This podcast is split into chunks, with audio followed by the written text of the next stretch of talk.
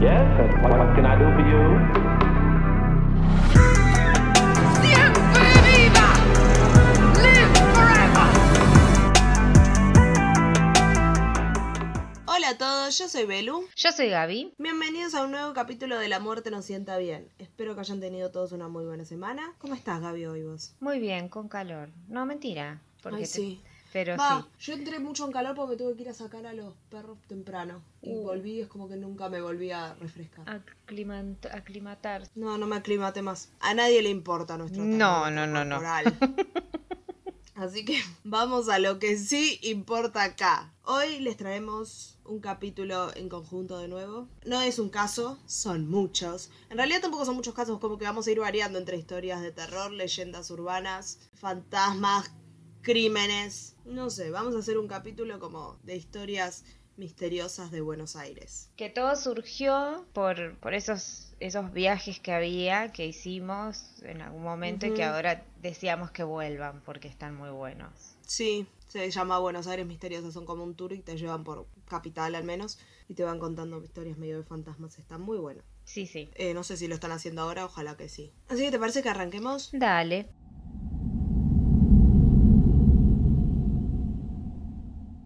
Buenos Aires es una de las ciudades más eclécticas y hermosas de la región, en mi opinión, del mundo. A Eh. mí, Buenos Aires me- tiene enamorada, la amo. Sí, a mí O sea, también. no sé si es que nací acá, me crié acá, soy 100% porteña, pero sí. No, yo no nací acá, pero vine y me enamoré. Y, y ahora como que mi corazón pertenece a dos provincias. Sí, sí, yo, no sé, hay fo- de veces que me aparecen fotos, ponerle el Instagram o en Twitter o donde sea. Buenos Aires como, ay Dios santo, qué lindo que es este lugar. Sí. Una vez estaba, había tenido que salir un domingo que llovía y, así, y había una niebla terrible. Había tenido que ir a hacer un par de cosas. Tipo domingo, 7 de la tarde, no había ni un alma en la calle.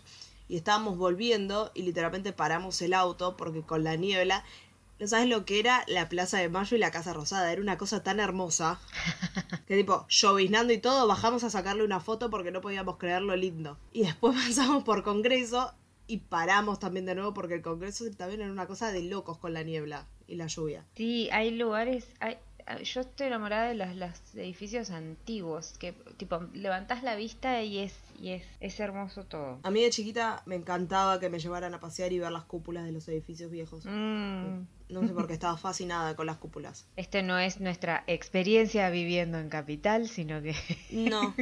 O sí.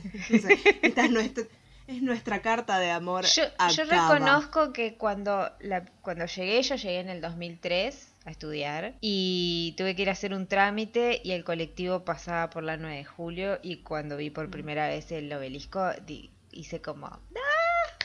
pero por dentro obviamente muy emocionada estaba pero bueno que es muy lindo todo.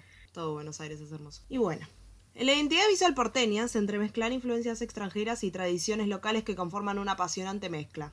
Matices e influencias de todos los lugares del mundo que se plasman en su arquitectura y que nos sorprenden cuando recorremos las calles porteñas. Y como toda buena ciudad, también está llena de historias, de leyendas y de fantasmas. Y eso es a lo que nos vamos a dedicar hoy. A contarles un conjunto de historias de las misteriosas calles de Buenos Aires. Y les voy a admitir que después de escribir toda esta intro, me di cuenta que algunas historias no eran solo de la ciudad autónoma de Buenos Aires propiamente dicha, pero bueno, no importa. bueno nos iremos también a la a la provincia de Buenos Aires que también tiene sus Sí. sus cosas O sea, nos vamos a quedar dentro de la provincia de Buenos sí Aires. sí sí En principio en la ciudad. Después nos alejamos un par de kilómetros para algunas historias. ¿Te parece que arranque yo? dale dale Dale. Mi primera historia ocurre en la Argentina del 1800, un país que realmente era Argentina a tiempos de amor y venganza. ay qué tarada. En serio, o sea, vas a escuchar toda esta historia y era TAP. Pero bueno, en esta Argentina había un apellido que resonaba en todos los libros de historia y conversaciones de la clase alta. El apellido de los Álzaga. ay Y Carlos José Guerrero lo sabía muy bien. Por lo que consideró que no estaría mal unir en el santo matrimonio a su hija Felicitas con su amigo Martín Gregorio de Álzaga. Con su amigo me suena a 40.000 años él y ella dos. Sí. Justamente había dos inconvenientes con esta unión. Por un lado, la gran diferencia de edad. Felicitas tenía 18 años, mientras que su prometido tenía 50. Ok. Y el otro gran tema es que la chica no quería saber nada con casarse. Y lo más probable, porque Pero bueno, tampoco pudo hacer nada al respecto porque su padre la obligó y el 2 de junio de 1964 se casaron. La pareja duró seis años y tuvieron dos hijos. Y aunque Martín la verdad es que era bueno con ello, Sí. la tragedia lo siguió. El primero en morir fue Félix, el primer hijo de la pareja, cuando tenía tres años. Fue víctima de la fiebre amarilla. Mm. Después, el 1 de marzo de 1970, en menos de 48 horas, la familia perdería a Martín de Álzaga, el marido de Felicitas, Ah, y al pequeño Martín, su segundo hijo, al día siguiente, tan solo minutos de haber nacido. Si no me equivoco, Martín de Álzaga también eh, murió en medio de la epidemia. Por lo que- ah. Igual no sé qué edad tenía en ese momento, pero ¿qué? ¿10 años y más? 56 años. Ah, no, ah, claro. Pues duraron 6 ellos cuando se casaron. tenían Ah, es verdad, es verdad. Pensé que tipo tenía un montón. Y que No, también no. puede. Eso hizo que Felicitas a sus 24 años se convirtiera en una viuda joven, preciosa y lo más importante de todo, millonaria. Mm. Dueña de miles de hectáreas en la llanura pampeana, se la conocía como la mujer más hermosa de la República. Así que, como se imaginarán, pretendientes no le faltaban. No. Uno de los que estaba dando vueltas era Enrique Ocampo, también integrante de una familia porteña de renombre. De hecho, es el tío abuelo de Victoria Ocampo, la escritora. Ah, mira. Y, vamos a aclarar algo, Enrique no era bello como Gonzalo Heredia en la película de Felicitas. Eso te estaba por decir que justo había algo que, que, que tenían en común Atab Sí. y, y, y la historia que era en la Gonzalo película era el mismo, sí. y tampoco esta es la historia de amor trágica que van a presentar en Felicitas, en la película. Ah, o sea, en la película, como que si ves la peli, no es la historia tan real. No, Ah, mira. En la película, básicamente, o sea, te lo hacían creer como que había una historia de amor entre ellos dos que por algo no podían estar. Sí. Pero no. Enrique la visitaba bastante seguido a Felicitas, le llevaba regalos, le daba charla para conquistarle. O sea, básicamente él quería como arrimar el bochín un poco y formalizar como algún tipo de relación porque ella es viuda y millonaria. Claro. Y ella medio que lo tenía frenzoneado y no quería saber nada. Y lo tenía como, ay, sí, Mi gran amigo. mi gran amigo, claro, quería mantener como una distancia amistosa. Como una mujer regia de mucho dinero, Felicitas amaba el campo. Oh, siempre, las señoras regias siempre aman el campo. sí, sí, sí. Y colores, los colores crudos y todas esas cosas. Sí, sí. Y tipo, Nude, mucho a nude. crochet. Sí, mucho nude a crochet en Y ponchos y, y- y Claro. pe- y pelo con, con brushing y todo. Claro, sí, sí. El lacio brushing.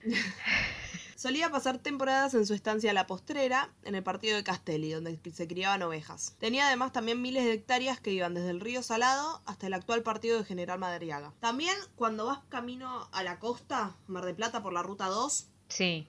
a la altura del kilómetro 168, yendo desde Capital a la derecha vas a ver que hay un castillo, de repente que se encuentra dentro de una estancia La Raquel. Ajá. Este castillo es de la familia de Felicitas ahora porque era una de las posesiones que heredó de Álzaga. Ah, mira. Así que cuando vayan, si ven el castillo a la derecha, está, es el castillo de Felicitas de Herrero. Y si no me equivoco, la misma empresa que hace los tours de Buenos Aires Misteriosa, en una época hacía tour también al castillo. Yo no lo hice, Ah. pero lo hacía. Y ahí vive, creo que era como la tataranieta de Felicitas, la bisnieta. No. Ah, y alguien.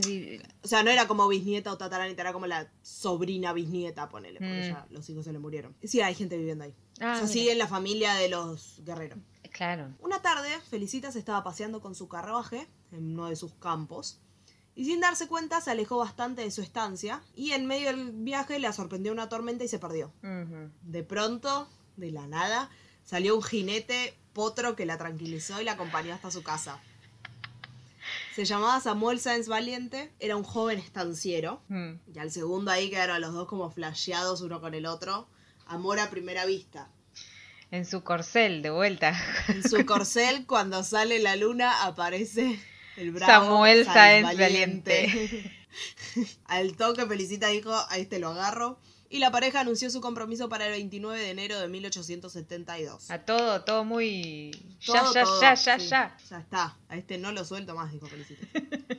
La fiesta se iba a hacer en la casa de descanso que los guerreros tenían en Barracas. Iba a ser un evento muy importante al que asistiría toda la alta sociedad, incluido el gobernador de ese momento, Emilio Castro. Ese día, Felicitas había ido al centro a realizar unas compras. Cuando regresó, los invitados ya estaban en la casa. Antes de subir a su habitación a cambiarse, le avisaron que estaba Enrique Ocampo esperándola. Ay, qué pesada. Que quería, que quería hablarle en privado. A ella la verdad es que me le dio bastante paja, pero dijo como, bueno, ya está. No le voy a poner una excusa, vamos, me lo saco Sí, encima. sí, sí. Fue a saludar a su prometido y a los invitados, y ahí después se dirigió a la sala donde estaba Ocampo como un poco enojadito. Su amiga Albina le, o sea, su amiga se llamaba Albina, no era Albina. Me imagino. bueno, podría serlo y tal vez por eso le También pusieron podría a ser Albina. Pero no es el caso. Le dijo que quería que la acompañara y Felicitas le dijo, no, ya voy. Pero sus hermanos y su primo no estaban muy convencidos de eso. Entonces, nada, fueron sus hermanos y su primo de María, que de nuevo no es Angelito, atrás de ella a espiarla. Y se quedaron como atrás de una ventana mirando que estuviera todo bien. Ok. Porque además hay que cuidar a Felicitas, chicos. Era la gallina de los huevos de oro para todo. Era el Diego. Era el, di- era el Diego de esta familia. Felicitas entra, empieza a charlar con Ocampo, empiezan a discutir. Ocampo estaba bastante enojado. La familia desde afuera escucha que Ocampo le preguntaba a Felicitas si se iba a casar con él o con Samuel. Y Felicitas le dijo tipo, amigo, date cuenta. Hola. Estás literalmente en mi fiesta de compromiso. La flasheó, fal- la flasheó mal. Claro. Te frenzoneé desde el primer momento. Y ahí Enrique Ocampo sacó un revólver y amenazó que si no se casaba con él, no se iba a casar con nadie. La típica. Bien tóxico. Felicitas intentó escapar de la sala, pero no lo logró. Recibió un tiro a la espalda y cayó desplomada. Su hermano y su primo entraron y acá las versiones de lo que pasó varía un poco. Una dice que Ocampo, después de matar a Felicitas, va, después de dispararle a Felicitas, se suicidó. Y otra dice que el primo y el hermano lo mataron. Aunque las malas lenguas sinceramente están más del lado de que lo mataron y que el arma en realidad la tienen los descendientes de los guerreros guardados en el castillo que está en la ruta, pero bueno. Ah, mira. Porque aparentemente el cuerpo de Ocampo presentaba más de un orificio de bala. Pero el juez Ángel Carranza dictaminó que el hombre se había suicidado y el caso fue cerrado. Super suicidio. Super suicidio no importa, es un suicidio poderoso de más de un tiro, no importa. Y a nadie sinceramente le importaba mucho porque acaba de matar a Felicitas, Sí. él. así que culpable era. No es que ella murió como en un sospechoso episodio que nadie sabe qué pasó. El proyectil que había herido mortalmente a la joven había ingresado por arriba de su homóplato derecho y, se- y había afectado la columna y el pulmón. Felicitas agonizó por unas horas y falleció en la madrugada del día siguiente, el 30 de enero. Después fue enterrada en el cementerio de la Recoleta, en la bóveda de la familia Álzaga. Que también, dato de color, no sé si tiene algo que ver, pero la bóveda, la bóveda de la familia Álzaga siempre está llena de michis. Ah, Y la iglesia de Felicitas también. también, eso sí, eso los vi. La ironía del destino hizo que su cortejo fúnebre coincidiera en la entrada del cementerio con el de Ocampo, su asesino, que también está en una bóveda cerca en la Recoleta. Está como ahí a la vueltita, un par de metros. Carlos José Guerrero y Reisig Felicitas Cueto y Montes de Oca, los padres de Felicitas, quedaron desconsolados y ordenaron la construcción de una iglesia en el lugar donde la habían matado. Tardaron siete años en construirla, pero el 30 de enero de 1879, frente a la Plaza Colombia en Barracas, abrió sus puertas la iglesia de Santa Felicitas. Es hermosa la iglesia de Sí. Santa Felicitas. ¿Le- ¿Fuiste alguna vez? Sí, con Es el Buenos preciosa. Aires misteriosa. Eh, ¿Pero entraste? No, nunca entré. Ah, adentro es preciosa. Es chiquita, pero es hermosa. Mirá que yo las iglesias no es una cosa que me encante, ¿eh? pero es hermosa. Pero es re lindo de, de- de- como de afuera y es re lindo. Hay una parte que, bueno, también estaba lleno Sí. de gatos. No, muy lindo. Sí, tenés que una parte que es toda como un campo y hay... Un campo. Tenés toda una parte que es como un jardincito y... ah, muy, muy lindo. Claro, eso, sí. Y dato de color, en esta iglesia no se hacen casamientos, no se hacen bautismos, porque como Felicitas una mujer que no tuvo mucha suerte en el amor o con sus hijos, se lo consideraba como mal augurio llevar a cabo alguna de estas ceremonias ahí. Sí. Porque mi hermana había averiguado para bautizar a mi sobrina, que se ¿Qué llama llama? Felicitas, y la quería bautizar en la iglesia de Santa Felicitas, y le dijeron que nada, que no hacían nada de eso. En la entrada del templo hay una estatua de Felicitas de un lado, que si no me equivoco está Felicitas con Félix, su hijo de tres años, y enfrente está la estatua de su esposo Martín. No me acuerdo, alguno de los dos es el que tiene al niño, no me acuerdo si es él o ella ahora, pero bueno. Y hay una costumbre que se generó que dice que las jóvenes que quieran casarse tienen que ir a la iglesia de Felicitas y atar un pañuelo blanco a la reja Ah, con razón, sí. y volver al día siguiente. Dicen que si están húmedos significan que Felicitas ha llorado. Ah, Em, también se dice que los vecinos de vez en cuando ven una joven dando vueltas por ahí vestida de época y que se la escucha llorar. es que vendría a ser ella. Que vendría a ser Felicitas, porque ese es el lugar en donde murió. Pero lo del pañuelo es que si ella lo lloró, que eso es buen augurio o no. No sabría decirte. Dicen que si te querés casar, como que vayas y dejes el pañuelo ahí. Vamos a dejar Yo un fui con el pañuelo. Buenos Aires misteriosa y no dejé pañuelo. No, yo tampoco. Y eso que al Buenos Aires misteriosa fui con mi pareja, así que, que- Claro. Ay, a ver los que se quieran casar y nosotros estábamos como, no, no fuimos para atrás. como- Pero bueno, esa fue la historia de Felicitas Guerrero. Sí, trágico. Trágico. Eh, las ciudades en general están fundadas bajo historias trágicas. Bueno, mi turno es una historia que también es medio una especie de leyenda urbana que se llama el bebé en el horno. así, así arrancamos. Al ser una leyenda urbana no se sabe ni los nombres de los protagonistas ni exactamente dónde vivían, solo que había sucedido en la ciudad de Buenos Aires. Aunque más adelante voy a contar otras versiones que como que se fue expandiendo por otras partes del mundo, eh, así que no se Claro. sabe si comenzó acá ese- esa leyenda. Todas las ciudades tienen su bebé en el horno. Sí, sí, sí, que suele pasar de que vos contás algo de una leyenda urbana y que después sabés que en otros países también las cuentan. Así que no sé quién fue el primero. Pero a fines de los años 40, una familia adinerada buscaba tener un hijo. Eran muchos los intentos que, que habían hecho, pero no podían obtener un buen resultado. Luego un buen tiempo insistiendo, por fin la joven mujer logra quedar embarazada y nueve meses después nace su primer hijo, un niño. La madre primeriza estaba agotada con el cuidado del bebé y entonces la pareja decide contratar a una mujer para que ayude con las tareas, no solo de la casa, sino también con el pequeño. El bebé gozaba de buena salud y mientras este crecía la pareja estaba cada vez más feliz. Y también con la ayuda de su empleada estaban muy contentos porque era como una persona muy atenta, respetuosa y que eh, ayudaba con la crianza del, de este niño. Los padres vivían para, para el nene, porque luego de buscarlo tanto, o sea, no se separaban nunca de él. Así que eh, no salían demasiado, se la pasaban en la casa. Eh, la historia no aclara en ningún momento si alguno salía a trabajar, si eran adinerados y no necesitaban trabajar, o, pero sí... eh, pero lo que sí que cuidaban muchísimo a este bebé, o sea, eran como súper protectores. Una noche la niñera, porque, empleada en realidad, porque como que hacía Hacía todo. no solamente el cuidado del niño, les propone que salgan un rato, que como pareja necesitaban hacer algo ellos solos. La joven madre no estaba segura porque no se quería despegar de su bebé, o sea, no lo quería dejar solo, pero el marido insistió en que les iba a hacer bien, que ella necesitaba descansar.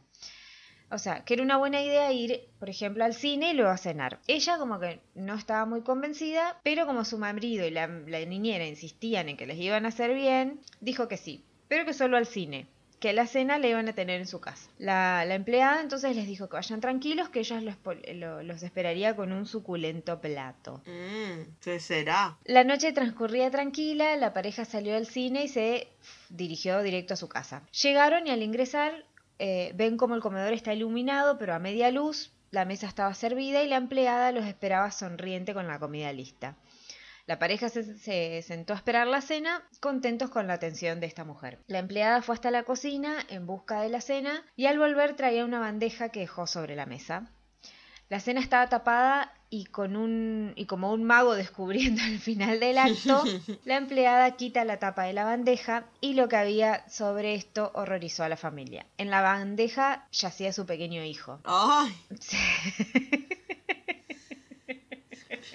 Sea, lo tenía que sospechar cuando la historia se llamaba el bebé en el horno. sí, ¿no? sí, Pero- sí, pero la mujer lo había asado al horno y lo acompañó con papas. Ay, por favor, bueno, al menos pensó en una guarnición. Al instante, la madre del niño enmudeció y dicen que nunca más se volvió a escuchar que pronuncie alguna palabra. O sea, no habló nunca Quedó más en su vida. Sí. El padre, por su parte, dicen algunos que era un militar, eso no se sabe con exactitud, Mm. pero entre su ropa tenía un arma e inmediatamente mató a la empleada. O sea, ¿por qué tenía el arma en la ropa si había venido al cine? No sé. Claro. Pero bueno. El hecho es que apenas gatilló sobre la empleada, este y esta se, o sea, se muere.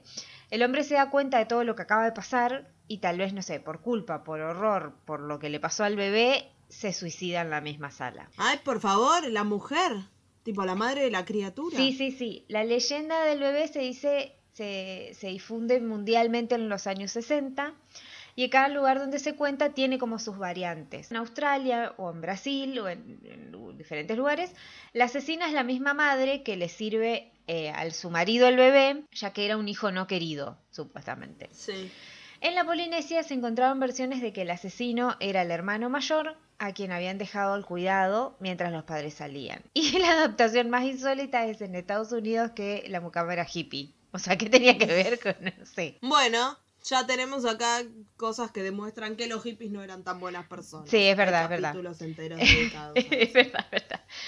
La historia es poco creíble, pero bueno, se fue transmitiendo como de boca en boca y más de una familia acomodada o en esa época creo que habrá tenido bastante miedo a la hora de contratar a alguien que cuide a su bebé. Claro. Gracias. Nadie que sepa cocinar. Claro, o sea, por culpa de esta historia. Así que ahí termina esta pequeña leyenda urbana sobre un niño en un horno. Bueno, ok, quedé como un poco patitiesa, pero... Bueno, la segunda historia que traigo hoy tiene sus comienzos en la década del 1910. María Luisa Huberta Armaud, estanciera y multimillonaria, obvio. Mucha mujer regia tenés. Sí, sí, es una serie de historias de mujeres regias. María Luisa le encargó a un arquitecto catalán la construcción de un edificio de departamentos para vender. Pero cuando lo terminó le había quedado tan lindo que la señora decidió instalarse ahí con sus sirvientes, su perro y su loro. Ella repartía su tiempo entre esta casa y su estancia en la localidad de Rauch, provincia de Buenos Aires. Tras vivir un año en el lugar, este es un edificio que está en la boca, Ajá. lo conoce como la Torre del Fantasma. Tras vivir un año en el lugar, la señora y todo el personal que estaba con ella abandonó de, manera misteriosa el lugar. Según los vecinos, en el lugar se escuchaban gritos de terror que venían de parte de María Luisa o de alguno de los sirvientes. Por eso se volvió a su campo y nunca más se supo de ella. Al abandonar el lugar, el edificio quedó en manos de una inmobiliaria que dividió en departamentos la estructura, alquiló el sitio a varios inquilinos y nada, lo empezaron a hacer un plata. Sí. El último piso era habitado por una chica que se llamaba Clementina, que a todo esto me parece hermoso el nombre Clementina. Una pintora que armó su atelier en un lugar que parecía ser el ideal para ello. Clementina era una dama muy linda, alegre y muy querida por todos sus vecinos. La mujer tenía la costumbre de salir por las tardes a tomar un café al bar que estaba enfrente de la casa mientras disfrutaba de un buen libro. El padre de esta joven era un conocido estanciero y ella había venido a Buenos Aires para estudiar historia del arte en la facultad. Pero de repente, el día menos pensado, comenzaron a suceder cosas sin ninguna explicación. Y sin un motivo aparente, un día Clementina se arrojó por la torre del edificio, Mm, suicidándose.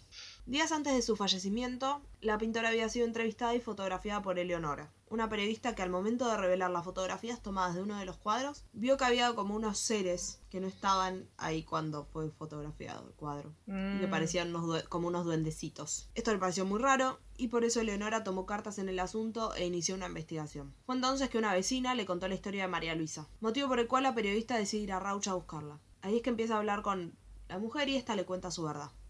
Mientras conversaban, de la nada, María Luisa le preguntó a Eleonora si creía en los duendes. Eleonora la miró como, ¿eh?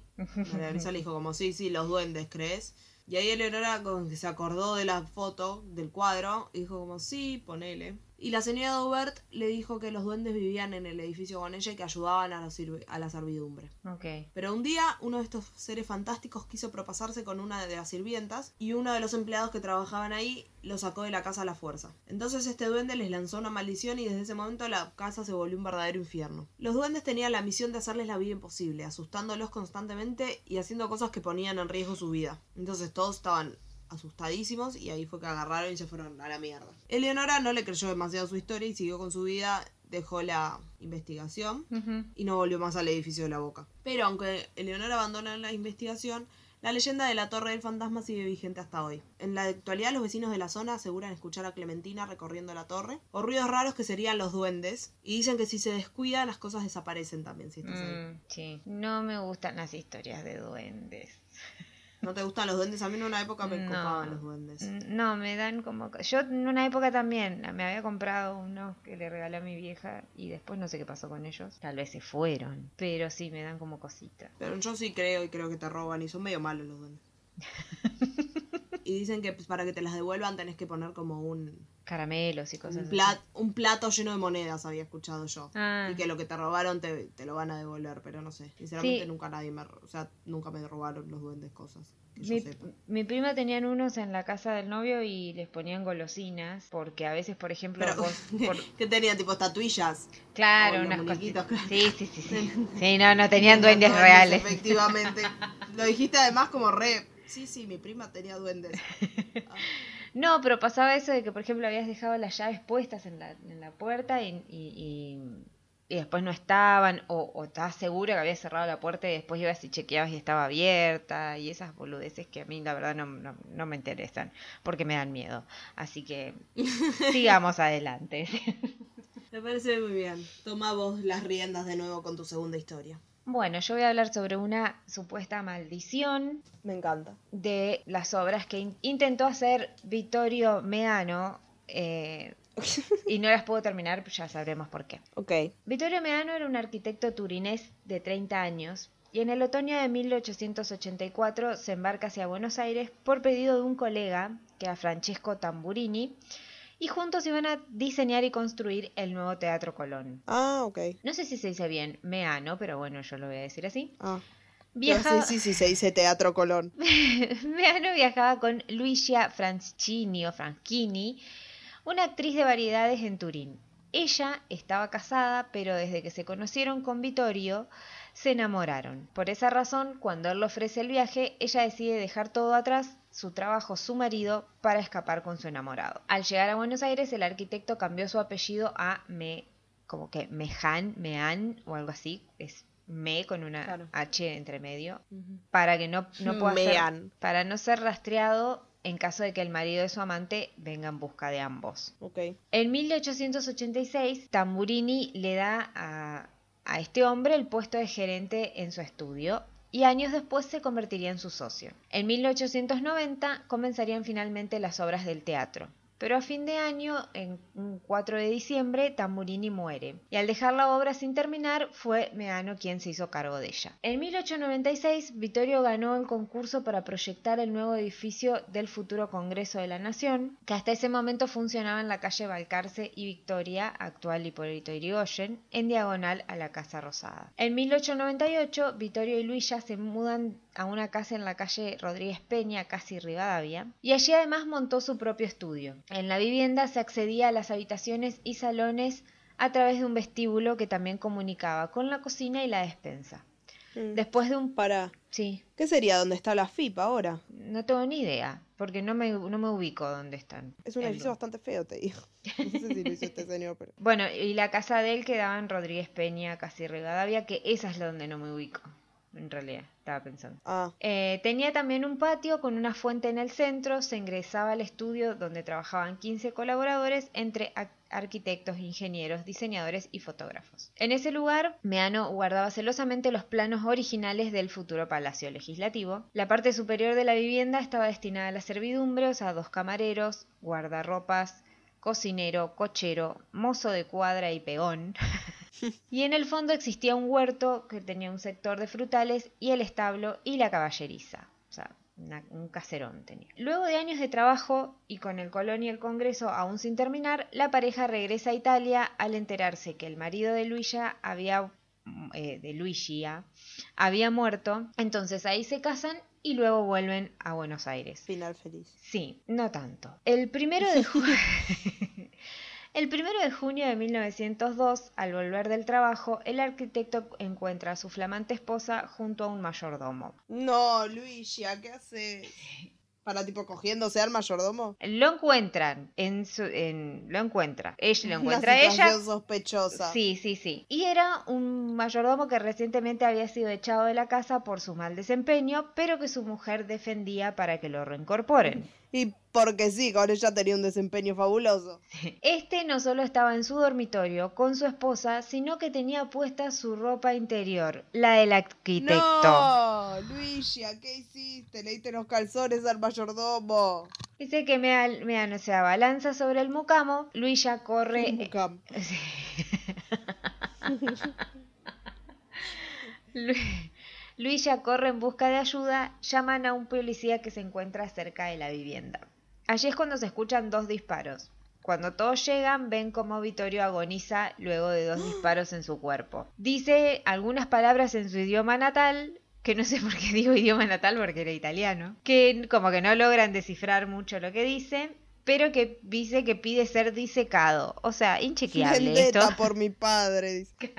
Mientras tanto, el autor del crimen se escapa. Hora más Mientras nadie tarde, lo miraba, se fue caminando para atrás. Sí. hacia el pastel. Claro. Desapareció como Homero entre los arbustos. Horas más tarde, el mucamo fue encontrado y apresado, y su domicilio, que era o sea, cercano al, al- al lugar del arquitecto, fue allanado. También declaró la viuda, ya que habían encontrado varias cartas del mucamo hacia ella, y dijo que el hombre la visitaba regularmente, pero que solo era para que lo volvieran a contratar. ¿Y qué hacía en calzones, Luigi, entonces? No, no, solo me visitaba, pero Luigi tiene los calzones de tu marido. Me visitaba. Visitas sensuales. Mientras los restos de Vittorio fueron llevados al cementerio de Recoleta, donde sería sepultado junto a dos amigos italianos, en el trayecto el cortejo se detuvo frente al Palacio Legislativo que el arquitecto no había podido terminar como una especie de homenaje, supongo. Pasamos a otra, otra cosa con, las, con los mismos personajes, pero aquí el mucamo se llamaba Carlo Pacera y fue declarado culpable y le dieron una pena de 16 años. Una semana después la viuda recibe unas cartas, pero esta vez no de Carlo, sino de otro ex empleado que se llamaba Gaspar Pecchio, quien había sido despedido por Vittorio, pero al morir este como que vuelve a trabajar en la casa. Tiempo después los empleados como que empiezan a notar que el, el comportamiento de este y le avisan a la viuda y ella lo despide. El tiempo siguió y las cartas seguían y cada vez eran más extrañas y hasta amenazantes para que lo vuelvan a contratar. Tanta fue la obsesión que tenía este hombre por volver a ingresar que iba casi todos los días y la mucama lo echaba. O sea, una de las empleadas le decía tipo, fuera de aquí. Andate. sí. Ya te echaron dos veces. Claro. Luisa sintió miedo y pidió custodia por las apariciones de este hombre y en una ocasión había pedido una carta de recomendación para ingresar a otro lugar. O sea, después de, de hacer todas esas cosas creepy, le pedí una recomendación. Luisa lo hace, se lo hace llegar, pero a él no le gustó la carta. No es lo suficientemente buena para el tipo de trabajo que yo te di. Así que logran ingresar al, dormitorio de la mujer y trata de gatillar tres veces, pero las balas no salen. Luisa intenta escapar y esta vez la pistola funciona y la lastima en un brazo. Pecchio cree que está muerta, se tira en la cama, se tapa con las cobijas y se dispara. La bala le atravesó el paladar dándole una muerte instantánea. Ok. Cuando llega la policía, entre la ropa del hombre había dos cartas, una al comisario y otra a un hermano. Nunca sabremos qué dicen esas cartas, pues no encontré data. Pero lo que más Pero lo más extraño de todo es que este ex mucamo, al igual que el anterior, también llevaban ropa interior de Vittorio, el No. esposo de... ¿Qué está pasando con la ropa interior de Vittorio? Capaz era una muy linda ropa interior.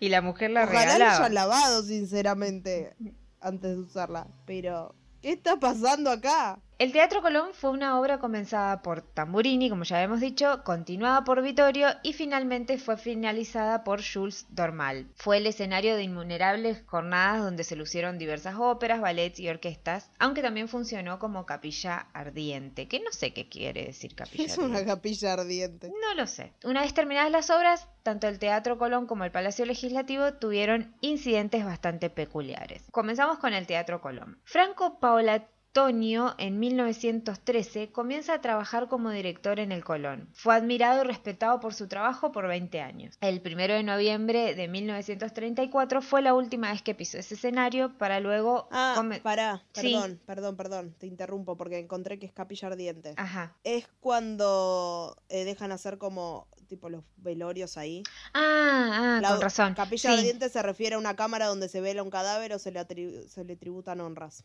Eh, sí, sí, sí, sí. O sea, no es tan gracioso como era en nuestra cabeza. Claro. Bueno, Franco Paolatonio, el primero de noviembre de 1934, fue la última vez que pisó ese escenario porque luego seguía una gira por Río de Janeiro, donde tocaría, le tocaría estar al frente de una obra en ese lugar. El 15 de diciembre, durante un ensayo, uno de los violinistas, Marqués Porto, se trabó en una, se trabó en una discusión con su colega Alda Colucci. Pablo Otoño terminó echando al violinista y al parecer había rumores de que el director tenía un romance con la mujer de Porto, con, el- la, per- Ok. en- con la persona que acababa de, de echar. El Todos violinista... engañaban a todos en Sí, el violinista regresa luego del, al, eh, de, de lo que había pasado para tipo pedirle disculpas, pero pare- al parecer el, el director es como que simuló que no lo estaba escuchando, entonces Porte saca de entre sus ropas un revólver y de- dispara varios tiros.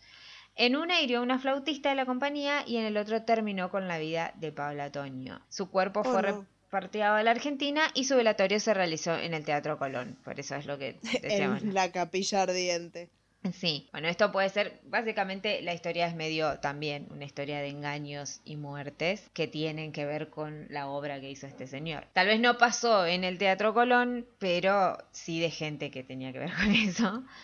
Y Claro. seguimos con el Palacio Legislativo. Era como que los, los lugares donde había estado él quedaban como con bastante violencia. El Congreso Nacional se dice es frecuentado por infinidad de fantasmas. Hay supuestos ruidos de cadenas, de ceniceros que caen, presencias que se hacen notar. Son constantes los rumores que circulan por los pasillos tanto del palacio como de los edificios anexos. Por ejemplo, una de las versiones dice que un retrato de José Figueroa Alcorta, que es un expresidente de la nación, mueve los ojos al paso de los transeúntes que seguran que circulan, perdón, por esa galería, o sea, vas pasando y él te va mirando desde el cuadro. Pero también hubo un hecho sangriento en la Cámara de Senadores. El 23 de julio de 1935, el senador santafesino Lisandro de la Torre denunció durante una sesión las consecuencias del pacto Roca-Runciman y los ministros Luis Dujau de Agricultura y Federico Pinedo de Hacienda habían concurrido durante varios días al Congreso para brindar las explicaciones a los legisladores. En un momento de esa jornada, De la Torre se dirige hasta el escritorio donde estaba sentado Dujau, quien sintiéndose amenazado lo empujó y lo hizo caer de espaldas. El senador Enzo Bordavere, Bordavejere, también santafesino, se acercó a socorrer a su compañero cuando fue interceptado por un matón a sueldo, Ramón Valdés Cora, quien le disparó dos tiros en la espalda y uno en el pecho. Bo- sí, Bordavejere fue asistido por varios senadores y luego trasladado al hospital Ramos Mejía, donde una hora más tarde fallece. En este caso no hubo romance de por medio, que sepamos, No. pero Y parece... nadie se que- puso al calzón de nadie. No, Que pero sepamos. sí como que todas las obras sin terminar de este arquitecto tenían como algo sangriento, o ocurrió algo sangriento luego de todo esto, así que tengan cuidado de la gente que trabaja por ahí. Sí. Porque Mi parte preferida pasar. de la historia igual es en la que los empleados se ponían los calzones del jefe. Sí. ¿Por qué? No lo sabremos. Y la mujer quería hacer creer como que no, no me estoy cogiendo al empleado, solo lo tengo en calzones con el calzón de mi marido acá. Pero bueno. Ahora vamos a saltar del Teatro Colón al Teatro Maipo. Porque para mi tercera historia misteriosa le voy a traer una de fantasmas en uno de los lugares más bellos que tiene Buenos Aires, que es el Teatro Maipo. Todos los teatros que tienen sus años deben tener fantasmas. El Colón debe estar lleno. Pero hoy voy a hablar de otro teatro, que es el Maipo, como ya les dije. Y Norma Leandro dijo en una entrevista con Diario Popular, este teatro tiene muy buenos fantasmas. Tiene dos en realidad. Uno pobre se ahorcó y el otro murió quemado en un camarín. Me gusta que el que es pobre es el que se ahorcó y no el que murió quemado en el camarín. Claro. Pobres señores los dos. Sí, pero vamos a hablar de estos dos señores hoy. El primer fantasma de la sala es el de Ambrosio Radizzani. Fue actor, bailarín y autor del tango El Llorón, junto a su cuñado, el compositor y director de orquesta Juan Pacho Maglio. El 6 de septiembre de 1943, en el Teatro Maipo había una función de la revista Apaga Luz Mariposa, Apaga Luz, encabezada por Alberto Anchart y la chilena Elsa del Campillo. Dos minutos antes de terminar la función, mientras los protagonistas estaban en escena, se cayó una de las luces, provocando que estallara la campanita que contenía. El chispazo inicial prendió fuego las telas del decorado y el incendio se propagaba rápidamente. El elenco corrió rápidamente para ponerse a salvo de las llamas mientras Anchart se dedicaba a tranquilizar al público. Por suerte, al ser un día hábil, la función no estaba agotada y el teatro estaba dentro de todo con poca gente y enseguida pudieron desalojar la platea.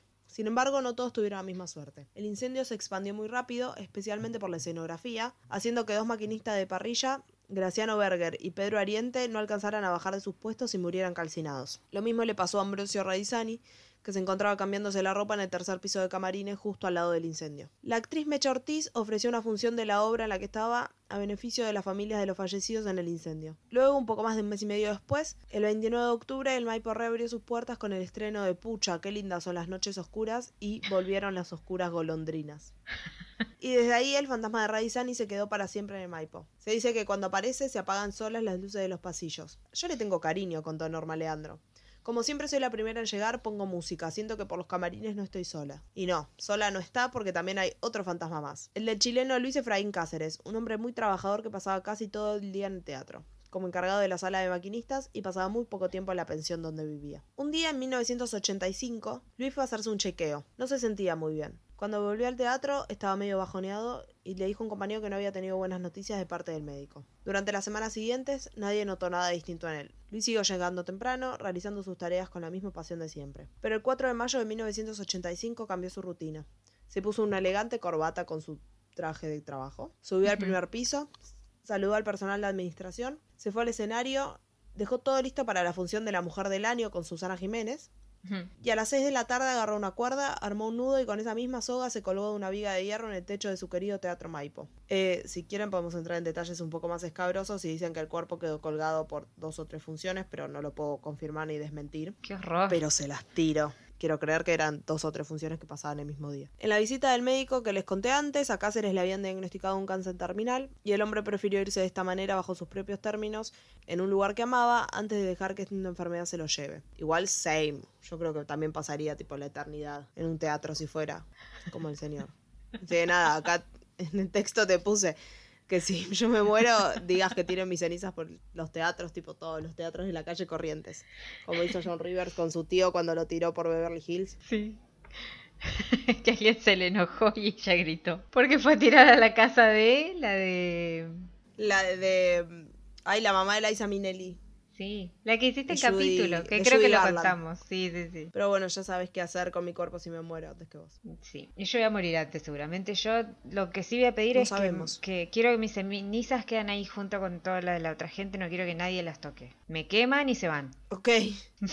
Na- ¿Nadie va a buscar tus cenizas? No, no la, no quiero que nadie las tire en ningún lado. No me gusta el agua. Y... Mentira, sí me gusta el agua, pero no quiero que me tiren en el Las agua. voy a tirar en un corsódromo.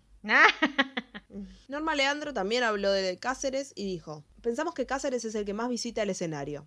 Nosotros lo hemos podido comprobar. Hay funciones a las que viene, y son las que mejor salen. Mira, No lo he visto nunca, pero oírlo caminar sí, de un lado para el otro. Por ejemplo, en ciertas escenas de Masterclass, él aparecía al comienzo de la obra. La puerta del centro era por la que yo salía. Había siempre un maquinista que la abría por- al ponerse la luz del escenario y empezaba a caminar Cáceres, lo escuchábamos. El muchacho se moría de miedo, pero llegué a convencer de que Cáceres ya venía hace tiempo, que no tuviera miedo, que no pasaba nada malo. Amo a Norma Leandro, Sí, tipo le- medium del Teatro Maipo. sí, sí, sí.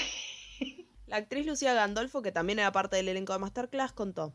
Si alguna vez nos inquietábamos, Norma nos decía que era amigo, que no había que temerle. En más de una ocasión hubo ruidos extraños en el escenario que no provenían de nada conocido ni explicable, como que vibraba una barra de luces, o como si alguien golpeara con algo metálico. Sin embargo, no había nadie en la parrilla, una zona inaccesible durante el transcurso de la función. El músico Santiago Rosso contó. A los nuevos en la sala les advierten siempre sobre Cáceres. Nadie duda de su existencia y todos hablan de él como un personaje conocido, aunque con muchísimo respeto y algunos con un poco de miedo. Una noche normal, sin tormenta, ni viento, ni nada, me sentí molesto durante el primer acto por un insistente ruido que provenía de la altura de la parrilla. Desconocía el origen y la causa.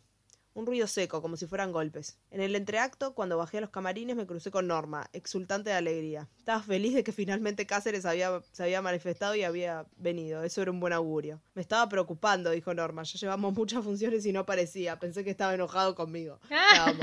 Marcelo Gómez, el tenor de la obra, también tuvo una experiencia paranormal en sus primeros días en el teatro. Durante las pausas en los ensayos aprovechaba para ir a fumar a una terraza ubicada cerca del piso de estos técnicos, a la altura de la parrilla de luces del escenario. Un día, mientras volvía de su trabajo, le encontró un empleado de la sala que se había encontrado en la terraza a un técnico que no conocía, pero que de todos modos lo había saludado. Su compañero le puso una cara medio rari y más tarde se enteró que, en esa, ter- que esa terraza estaba a metros del lugar donde se ahorcó Cáceres. Ah, o sea, se les aparece porque sí. Parece que sí. Pero Sí, es sí. bueno. Es bueno, sí.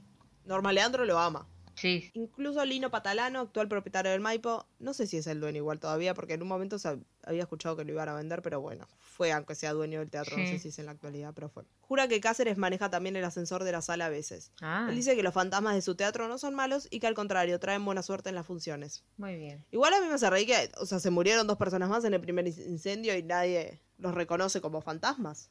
Todos quieren a Cáceres. Todos quieren a Cáceres, pero bueno, sea lo que sea, pasar la eternidad viendo obras de teatro gratis me parece un planazo, sinceramente. Sí. y más en el Maipo que siempre son buenas las que Y además en el Maipo, sí, sí. Mentira, no siempre. Una vez nos dormimos. Y yo pegué un latigazo con la cabeza y casi me desnuco. Que vos te tentaste porque yo me dormí, pegué el latigazo y me rompí el cuello. Bueno, yo voy a seguir con un palacio encantado que se encuentra en las calles José Hernández y Luis María Campos en el barrio de Belgrano. Ok. Todos los, los vecinos lo llamaban como el Castillo de los Leones debido a las dos figuras felinas de terracota que custodiaban la escalera del ingreso a la mansión. Esa, esa manía que tenían de poner bichos en las entradas de los o, en- o gárgolas o cosas, pero bueno. También le decían el Palacio Encantado o el Palacio de los Fantasmas. El lugar era de dos plantas de estilo medieval de la década de 1890 y fue mandado a construir por Juan Diato, fundador de la Caja Nacional de Pensiones italianas en el país. La mansión tenía grandes torres eh, ornamentadas con enormes medallones donde se lucían las barbas y los cascos de los feroces codotieros italianos en la Edad Media. Pero en su interior el diseño decían que era como si lo hubiera diseñado una persona borracha. Tenía enormes salones que los interrumpía, por ejemplo, un cuarto de baño.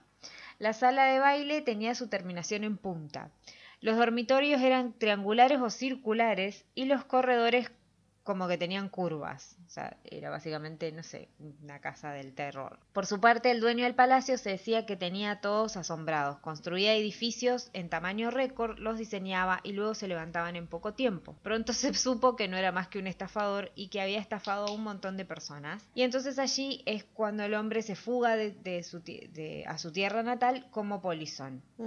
Las propiedades, sí, las propiedades entonces fueron subastadas y el castillo de los leones o el castillo de los fantasmas fue comprado por Teófilo Lacroce, dueño en ese momento de compañías ferroviarias que había heredado de su padre Federico Lacroce, quien ahora es una calle que pasa cerca de ¿Quién se convirtió en calle? El quien señor. se convirtió en calle. Se volvió piedra, se acostó y se volvió calle. Pero la familia de Teofilio, ah, antes no sé cómo dije el nombre, lo habré dicho mal. Teófilo dije, pero creo que es Teofilio, no sé. Bueno, el señor Lacroce no pudo disfrutar mucho de la, de la mansión y al poco tiempo de habitarla la abandonaron sin dar, sin dar explicaciones. O sea, desocuparon las habitaciones, mandaron a cerrar con llaves los portones y tapiaron la única entrada del edificio, que era sobre la calle Hernández, José Hernández, perdón. Eh, permaneció vacía durante mucho tiempo y entonces fue allí cuando comenzaron a surgir diferentes leyendas en, el barrio. Los rumores no eran solo por el aspecto o la ubicación del palacio, sino porque el señor Lacroce había tenido como muchas ofertas para vender la casa, pero siempre se negó y decía, la casa no se vende ni se alquila. Le respondía a cada uno que preguntaba por ella. Un estanciero santafesino, teniendo en cuenta todo lo que se hablaba de la casa, dijo, la compro igual, con fantasma y espíritu, no me importa, quiero tener ese palacio. Pero no, no, no logró su cometido porque Lacroce le dijo, no mi ciela. Se cuenta que en 1920 un sereno encargado de cuidar la mansión, a la mañana siguiente de haber ingresado, el pelo comenzó a ponérsele blanco sin razón alguna, y a las dos semanas lo encontraron muerto de un ataque al corazón. Ok. Había rumores de que por la medianoche se escuchaban cadenas que se arrastran y esto creo que tiene que ver con, ya, lo- ya en otro lado también se había escuchado cadenas, tiene que ver con la muerte. Había escuchado una historia que, que era algo así, que es una persona que va arrastrando una cadena y que yo no sé si es como la personificación de la muerte o tiene algo que ver con eso, no lo sé, pero escuché en varias historias de esto, que lo que se Pero escucha siempre son eso. Sí. También se escuchaban chistidos y alguien juraba haber visto a un hombre en bicicleta que recorría los jardines todas las noches. ¿Por qué andaba en bicicleta? No lo sé. Pero bueno. No sé, capaz le gustaba mucho andar en bicicleta. Sí, en, en un lugar eh, embrujado. Una historia también cuenta que dos jóvenes amigos hacen una apuesta que pasarían una noche en alguna de las habitaciones del palacio para poner a prueba o desafiar al fantasma o lo que sea que, que había en la mansión. Mala idea. Logran ingresar y se adentran a la mansión. Al otro día el resto de los amigos lo esperaban porque habían quedado que tenían que salir en cierto horario. Como estos no salen, se preocupan y van a buscarlos. Entonces ahí se dan cuenta que uno de los jóvenes estaba muerto y el otro daba vueltas por los corredores del pasillo como si se hubiera vuelto loco. Eran tantos los comentarios que la persona que estaba a cargo, la casera del lugar, no vivía dentro de la mansión, vivía a una cuadra porque tenía miedo de lo que le había pasado a otro sereno que había estado en, el- en la, en la mansión. Y este había contado cómo vio unas sombras humanas que recorrían el lugar, corriendo y agitando sus brazos. Él, asustado, comenzó a disparar contra los supuestos fantasmas, pero en un momento uno de los fantasmas cae al suelo herido. Cuando llega la policía se dan cuenta que no era un fantasma, sino una persona, que era parte... Me gusta que tuvieron que esperar a la policía. Sí, sí, sí, sí. Como para constatar que efectivamente. Y yo Persona, no sé, sí. yo no sé si me acerco, ¿eh? Igual. si Pero si es un fantasma y de repente cae seco, es como, uy, capaz no era fantasma. Bueno, pero a no, no sé, yo no me acerco. Bueno, esta persona era parte de un grupo espiritista que había entrado sin permiso al lugar y bueno, se llevó una herida. No, no dice nada si murió o no, me parece que solo lo hirió, pero bueno, igual, terrible. La Croce, ¿por qué se había ido? Había investigado. Algo y, llegó, y, y- y pudo saber y supongo que por eso se fueron sin dar explicaciones. Antes de irse de la, de la mansión, la Croce supo que en 1870, cuando todo era un descampado, vivía en el lugar, o sea, en un rancho, un mendigo al que todos llamaban el brujo. El hombre se había casado por la fuerza con una joven campesina muy, ben- muy bonita, quien le tenía mucho miedo a este, este tipo. Y una noche los vecinos se despertaron sobresaltados por los lamentos de la mujer. El rancho del brujo ardía en medio de unas llamaradas verdes. La joven mujer del mendigo lloraba en medio del incendio y algunos hombres se acercaron para intentar combatir el fuego, pero a medida que se acercaban eh, a, la, precaria vivienda, las llamas desaparecían misteriosamente. Cuando llegaron a la casucha, que- que no, que no quedaban rastros del siniestro, y el incendio verde había sido toda una ilusión. La mujer tampoco estaba. La luna iluminaba el campo y las entonces cercanas aguas del río de la Plata. El rancho aparentaba estar en paz, sin embargo no era así. Cuando los hombres confundidos y tratando de entender al fin se retiraron, encontraron junto a la tranquera el cadáver de la, la joven con un puñal clavado en el corazón. El brujo había desaparecido y jamás se supo de él. Desde las ruinas del ranchito con el tiempo comenzaron a escucharse llantos y lamentos y dicen que ni los perros, poseedores de un sexto sentido, quieren echarse a dormir en ese lugar. Los años pasaron y ahí se levantó primero una pulpería, luego un cuartel militar, hasta que más tarde llegó Diato y construyó su exótico castillo. Luego de haber sido testigo de hechos inexplicables en el que mm, se ocurrían dentro del hogar, la Croce descubrió la historia oculta detrás del palacio encantado. Fue por eso que se negó rotundamente a venderlo y durante toda su vida como no, o sea, no lo quiso vender y tampoco quiso vivir ahí y se sentía responsable de lo que le pudiera ocurrir a alguien que ocupara la propiedad. Pero luego de su muerte en 1941 sus hijos pusieron en la venta, a la venta la antigua mansión. Tras la venta fue demolida y hoy se levantaron allí dos torres de departamentos. Las leyendas y las historias de fantasmas desaparecieron con ellos. Bueno, para mi última historia del día van a quedar a un lado los fantasmas. Y les voy a contar una historia de True Crime que es súper cortita, pero... ¡mua! Chef's Kiss, hermosa. Voy a cerrar con Emilia, la cocinera de San Cristóbal. Emilia Basil, o la turca, como solían decirle, nació en Beirut, Líbano, y había emigrado a Argentina buscando un futuro mejor. Cuando tuvo la oportunidad de ser su propia jefa, decidió abrir un restaurante y le puso de nombre Yamil, o Yamile, no sé cómo se pronuncia, que significa mujer bella, graciosa en árabe. Debe ser Yamile, no sé, perdón si lo estoy pronunciando mal. Hasta ese momento, Emilia había vivido en una pensión, donde la dueña le consiguió un trabajo.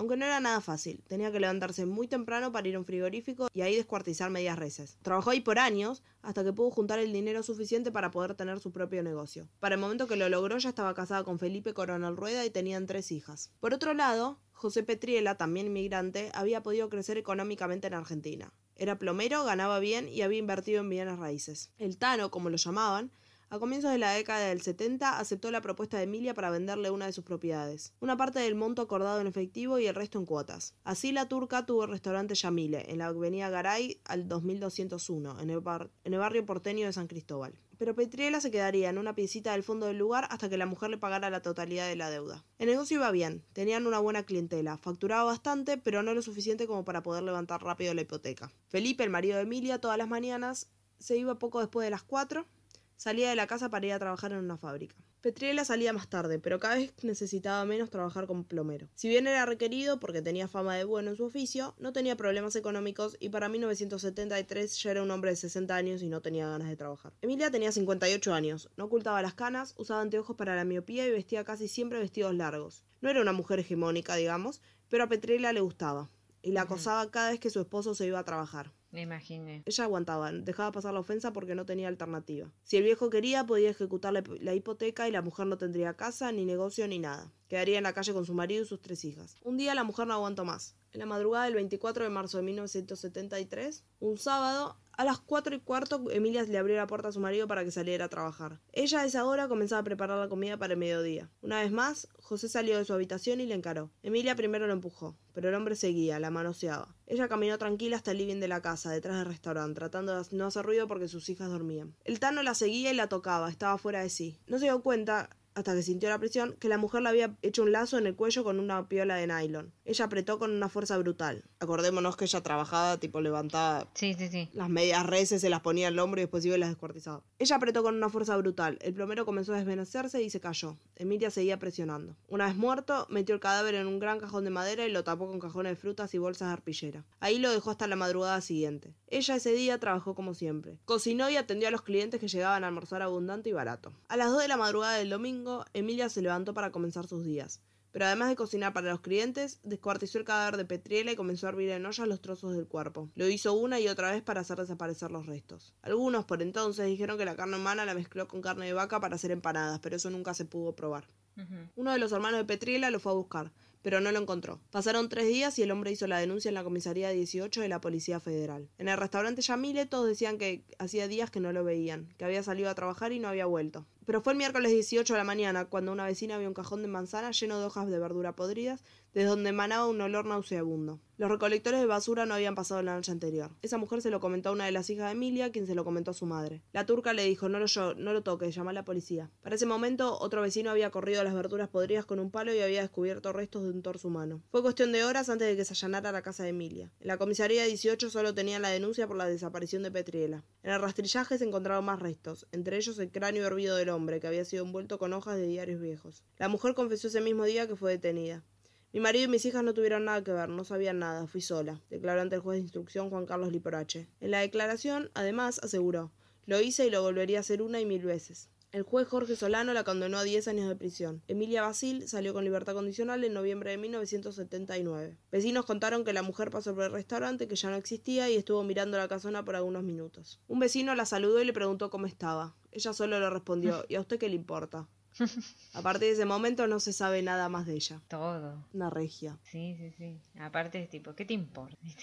¿Qué te importa? Te te voy a hacer empanada. sí. Bueno, esa fue mi última historia del día de hoy. Bueno, yo voy a terminar con la siguiente historia, la, la conocí como contándose en diferentes partes del mundo también. O sea, no sé si es autóctona al país porque la escuché en varias, en varias veces, incluso en películas. Pero es una historia que me gusta un montón, es una leyenda urbana. No porque sea ver, o sea, porque sea linda o nada por el estilo, pero me parece que es lo que lo peor que te puede pasar.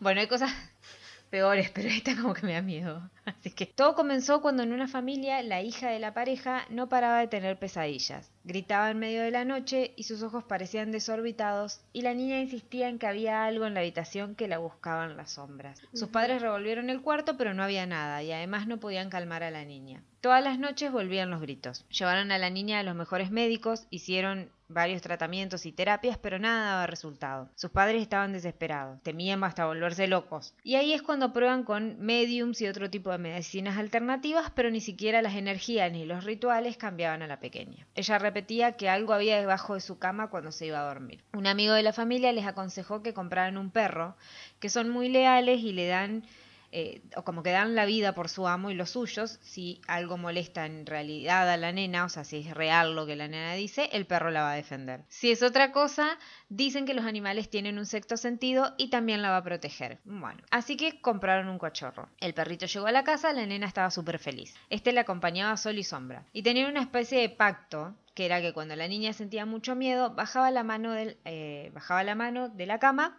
y ahí el perro corría a lamerle las manos y ella se tranquilizaba y podía dormir. A partir de ese momento, las pesadillas y los gritos cesaron y el perro había cambiado la vida de la niña, pero más adelante los padres se fueron a una fiesta. Como era solo para adultos, la niña se quedó en la casa al cuidado de la mascota. O sea, porque lo- igual entiendo que la mascota te pueda ayudar, pero tiene que haber un adulto responsable. Pero bueno, no importa, no juzgaremos a estos padres. Esa noche, pero esa noche, antes de que sus padres lleguen, se largó a llover muy fuerte y el viento, los relámpagos, etcétera, asustaron a la nena y volvió a sentir como esa presencia extraña que la acechaba. Entonces, como siempre lo hacía, bajaba la mano y ahí estaba su perro lamiéndole los dedos para tranquilizarla. Al otro día la niña se despertó muy tranquila, la tormenta había pasado y el sol entraba por su ventana. Bajó de la cama y al apoyar sus pies en la alfombra sintió como algo pegajoso. Cuando pudo incorporarse mejor, vio a su perro degollado junto a la alfombra. La niña gritó desesperada. En el espejo de su dormitorio había algo escrito con sangre. No solo los perros lamen las manos. ¡No! ¡Ew! Eh, pobre perro, che. Sí. Y nunca sabemos qué era lo que... Mm, qué ¿Quién asco, estaba? señor, no vayan lamiendo manos. Menos ahora. Menos, menos ahora, COVID, señor. Pero bueno, es una leyenda urbana que me, me gusta mucho porque... Pobre perro. Pero sí, había algo en la casa que acechaba a la niña. Mm, y que la la mía. Sí, asco. Pero bueno, este fue el final de la historia. Y también el final del capítulo. Sí, sí, sí, sí.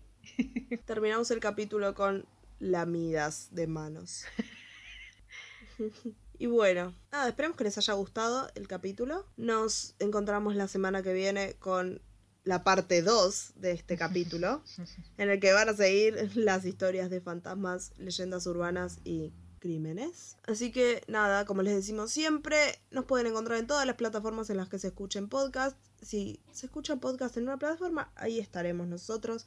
Nos pueden encontrar en YouTube como La Muerte Nos Sienta Bien. Vayan, suscríbanse a nuestro canal, denle like a algún video, comenten, no sé, activen la campanita, lo que sea, que nos reayuda.